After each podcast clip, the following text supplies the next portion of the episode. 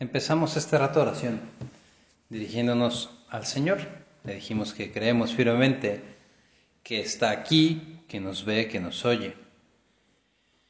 Porque hoy, Señor, queremos aprovechar este rato de oración para meditar sobre un tema que es bueno que de vez en cuando lo tengamos presente en nuestra vida. Es una verdad de la cual es la única que podemos estar 100% seguros que sucederá. Todos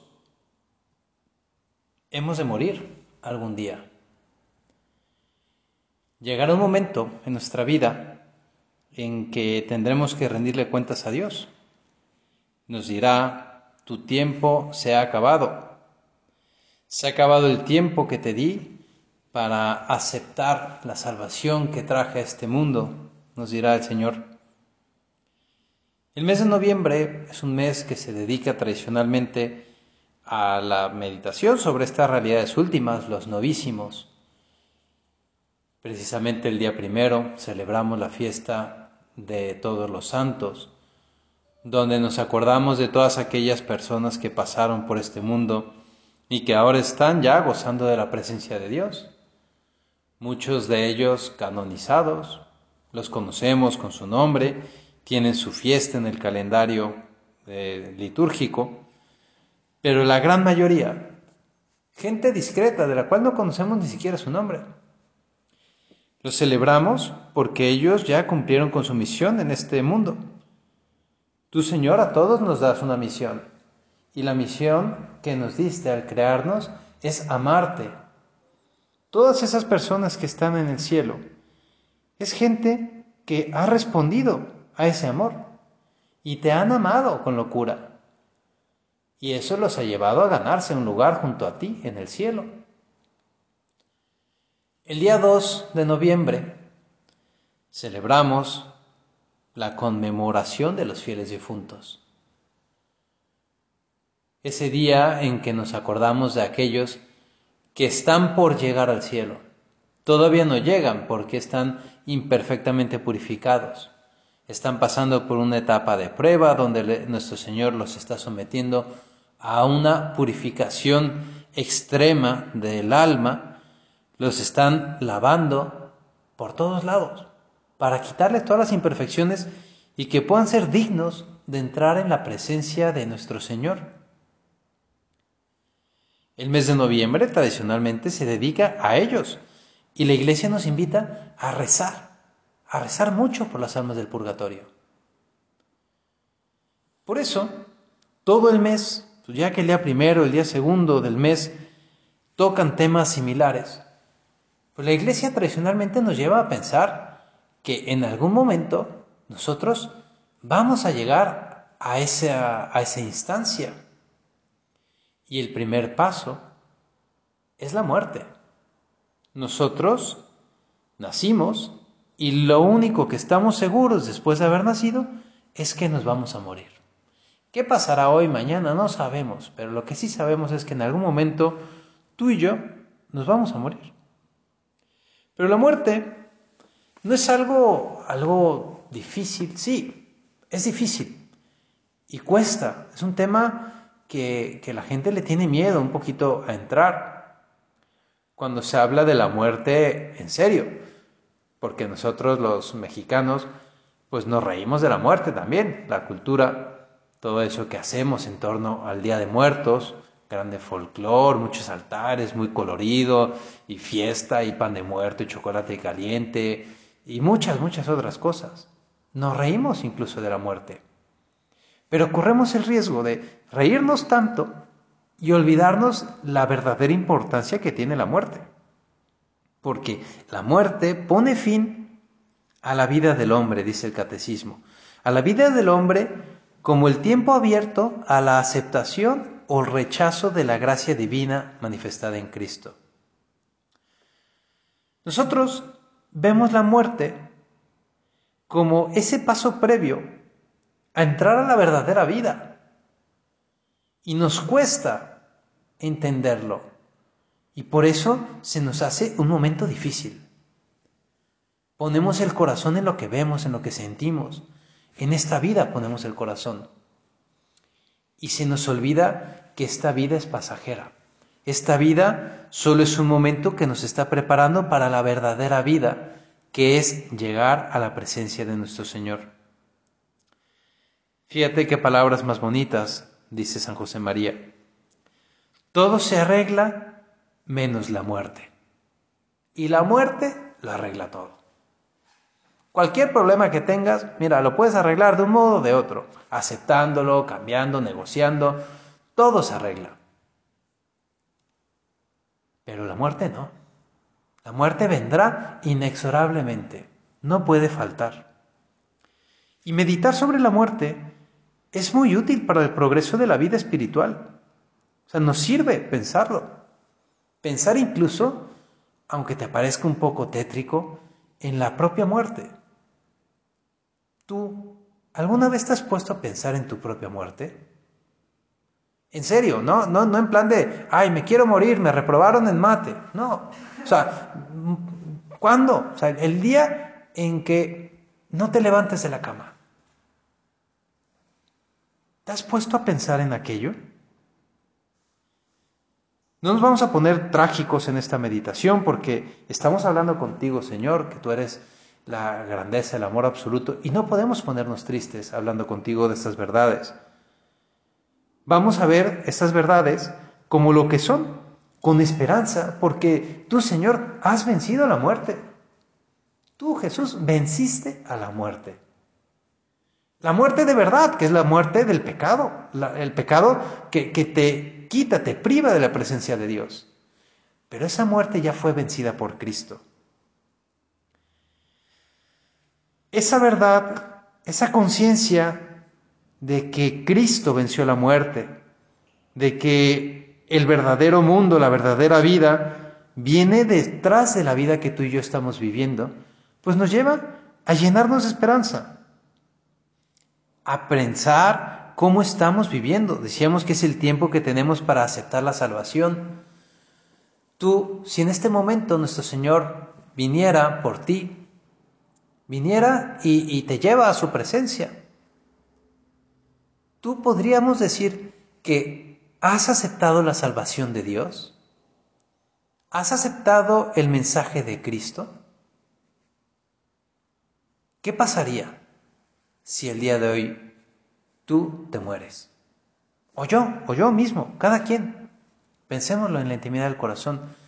¿Qué pasaría con nosotros? ¿Con qué cara nos presentaríamos ante nuestro Señor? ¿Se pondría contento Jesús al momento de juzgarnos? ¿O al contrario, se pondría triste al ver cómo te ha dado tanto y tú quizá no has respondido como, como Él esperaba? Si tú y yo vivimos una vida cristiana, como procuramos hacer, porque estamos aquí en esta meditación, es porque tenemos un deseo de vivir cristianamente, de estar cerca de Dios, si tú y yo vivimos verdaderamente una vida cristiana, no tenemos que preocuparnos de la muerte, porque es una realidad, ya vendrá, pero si tú vives cristianamente, es decir, si tú habitualmente vives en gracia, ¿qué te preocupa? Nada. Dice San José María en otro, en otro momento, el verdadero cristiano está siempre dispuesto a comparecer ante Dios, porque en cada instante si lucha para vivir como hombre de Cristo, se encuentra preparado para cumplir su deber.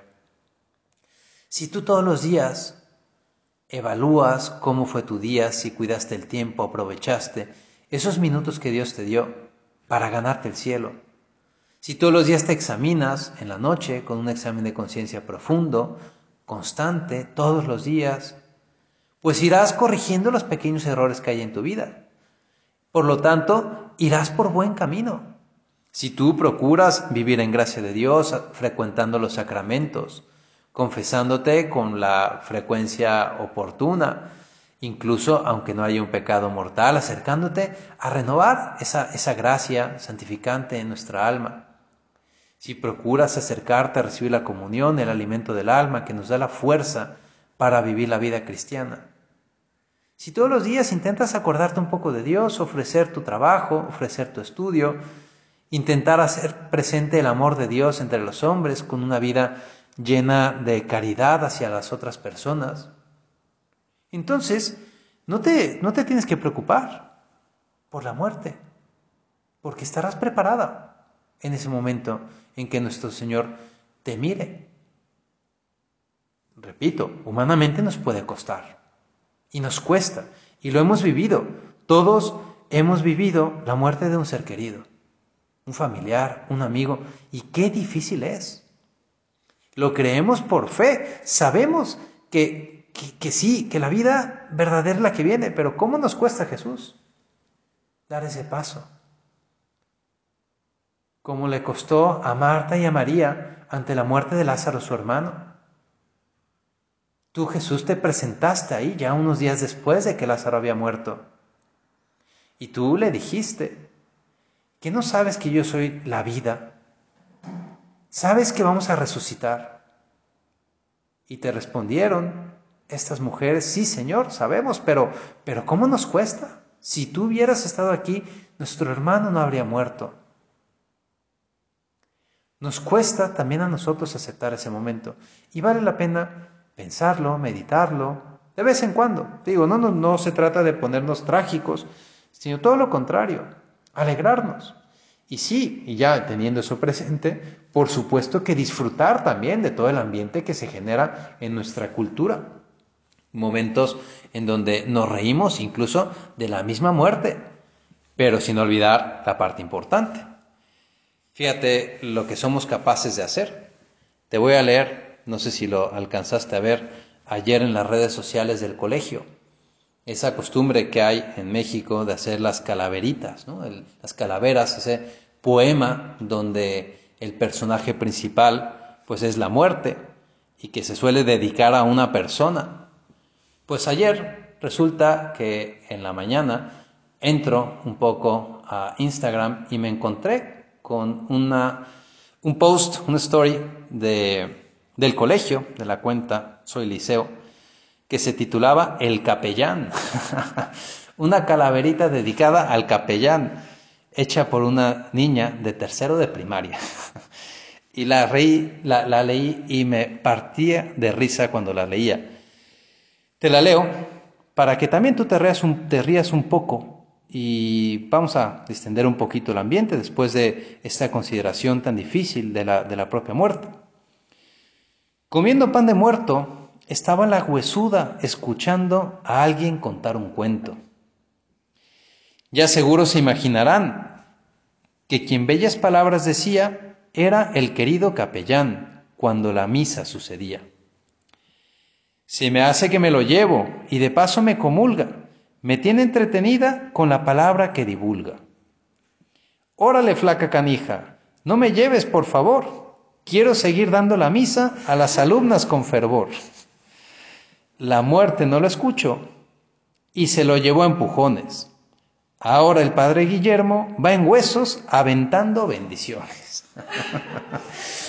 pues ya me dejaron en huesos a mí y ahí voy aventando bendiciones y nos reímos. Yo me río de verdad y, y encomiendo a esta niña, una niña que es muy simpática, la conozco y, rezo por ella y su familia y me causó mucha gracia. Y me sirve, me sirve a mí también para, para pensar. En algún momento estaré en hueso, sí, también yo. Y, y, me sirve pensar si estoy preparado, como lo estamos haciendo nosotros en este rato de oración. Llegará el momento en que nuestro Señor nos llame a su presencia y el Señor nos pedirá cuentas, así como Jesús nos pone esa parábola de los talentos donde el dueño de la hacienda se va y les deja a unos criados para que administren su, hacienda, sus, sus propiedades. A uno le da cinco, a otro le da dos, a otro le da uno. Y al pasar el tiempo regresa el propietario y les pide cuentas a cada uno. Y llegó el que le había recibido cinco talentos. Cinco talentos me diste, Señor, y aquí están otros cinco que he ganado con esos y recibe el premio. Entra en el gozo de tu Señor, porque has sido fiel en lo poco, yo te daré lo mucho, te confiaré lo mucho. Y viene el que recibió dos talentos, y se repite la historia. Le entrega otros dos talentos adicionales, y recibe el premio, entra en el gozo de tu Señor. Y en cambio, regresa el tercero que había recibido un solo talento. Y le dice, Señor, como sé que tú, a ti te gusta pues, cosechar donde no has sembrado, tenía miedo. Y aquello que me diste no lo puse a trabajar, lo guardé, lo conservé y aquí está, te lo devuelvo tal como me lo diste. Siervo malo y perezoso, le responde nuestro Señor. Le responde el dueño de la hacienda y nos dirá nuestro Señor a nosotros si nos portamos como ese hombre que no hace rendir los talentos. Tú y yo hemos recibido grandes cosas de Dios. Hemos recibido muchos talentos, muchas habilidades, hemos recibido un cuerpo, una vida, de la cual nuestro Señor nos pedirá cuentas de qué hemos hecho con ella. ¿Has aprovechado lo que te di o no? ¿Qué has hecho con tu vida? Te va a preguntar el Señor. Dice, hay un santo que San Juan de la Cruz, místico español, que él definía este momento del juicio, dice, al atardecer serás examinado en el amor. Al atardecer de la vida, cuando se acabe la vida, cuando mueras, serás examinado en el amor. ¿En cuánto has amado? ¿Cuánto has amado a Dios? Porque amar a Dios significa hacer lo que Dios quiere para ti. Cumplir la voluntad de Dios en tu vida significa ser santos en este mundo, vivir las virtudes, llevar el amor de Cristo a todas las almas, haciendo apostolado, viviendo la caridad, queriendo a las personas que nos rodean.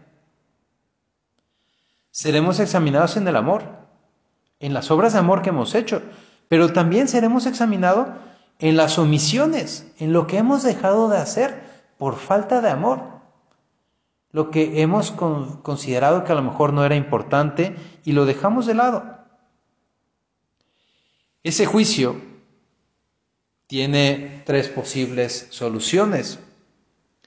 Tú y yo queremos llegar en primer lugar y, ante todo al cielo, esto que celebrábamos el día primero, todos los santos, queremos ser contados entre los santos, Jesús. Queremos estar contigo. Por eso estamos haciendo este rato oración y procuramos llevar una vida cercana a ti, porque queremos un día llegar al cielo. Si te examinan en el amor y de verdad has amado, amado con locura como amó Jesucristo, entonces tú podrás ser contada entre los santos del cielo. Otra posibilidad de ese, ¿sí? de ese juicio es aquellas personas que no han amado, aquellas personas que se quedaron cortas de amor, que recibieron amor pero no dieron amor, recibieron una vida, muchos talentos y no dieron buenas cuentas, no los aprovecharon. Esa gente que decidió pensar en sí misma en vez de pensar en Dios y pensar en los demás. Gente que por su propia decisión, por su propia y libre voluntad, deciden apartarse de Dios. Y no se dan cuenta que ese apartarse de Dios es algo definitivo y para siempre. Y esa gente que no ha amado termina en el infierno, en el lugar donde nunca se podrá amar. Y donde ese amor lo echarán en falta a un grado tal que será como una tortura. Les falta el amor para el que nacieron, el amor que ellos mismos rechazaron. El infierno. Está esa tercera posibilidad, que es el purgatorio. Y ahí vemos una vez más tu amor, Jesús. La misericordia que, que tienes para con nosotros, porque sabes que somos débiles. Sabes que a veces nos equivocamos, que, que por más que queremos seguirte, pues nos cuesta y nos tropezamos y no somos capaces de mantener una vida totalmente pura como, como a ti te gustaría. Pero tú eres muy bueno, Señor, y bajas un poquito el nivel de exigencia. No para que dejemos de exigirnos, sino para considerar que nosotros no podremos luchar perfectamente, porque tenemos las manchas que dejó el pecado en nuestra vida. Es la realidad del purgatorio, esa realidad que pone de manifiesto el amor de Dios, que permite ese proceso, ese estado del alma, donde será purificada para llegar un día a presentarse delante de nuestro Señor Jesucristo. El purgatorio, en el purgatorio se sufre, porque cuando te manchas las manos de pintura, te manchas de algo y quieres limpiarte, hay que tallar para que salgan las manchas.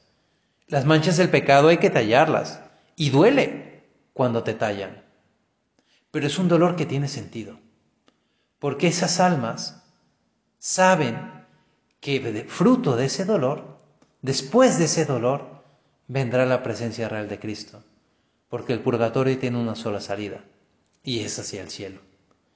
Pues la iglesia nos invita a rezar, a ayudar con nuestra oración, con nuestros sacrificios, a todas esas almas que están en el purgatorio.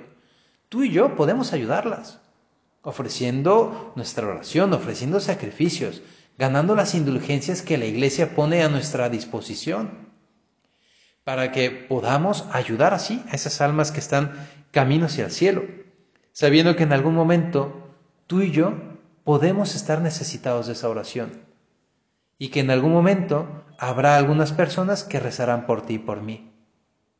Ojalá y no, ojalá y tú y yo lleguemos directo al cielo, pero si por algo nos quedamos cortitos en el amor y llegamos a parar al purgatorio, podemos confiar en nuestra Madre la Iglesia, en nuestros hermanos los hombres, que rezarán por nosotros y que nos ayudarán a dar ese último salto que nos falta hacia el cielo.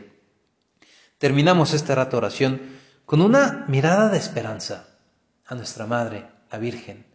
Ella, que acompañó a su Hijo en el momento en que murió, ella a los pies de la cruz lo sostuvo. Y a ti y a mí también nos sostendrá durante nuestra vida y también durante nuestra muerte. Y ella nos enseñará para que tú y yo podamos ser fieles a nuestro Señor Jesucristo y que el día en que nos llama su presencia podamos entregarle esos talentos bien multiplicados y que pueda pronunciar con nosotros esas palabras que dice el Evangelio. Siervo bueno y fiel, entra en el gozo de tu Señor. Madre nuestra, te decimos como lo decimos todos los días cuando rezamos el Ave María, ruega por nosotros, ahora y en la hora de nuestra muerte. Amén.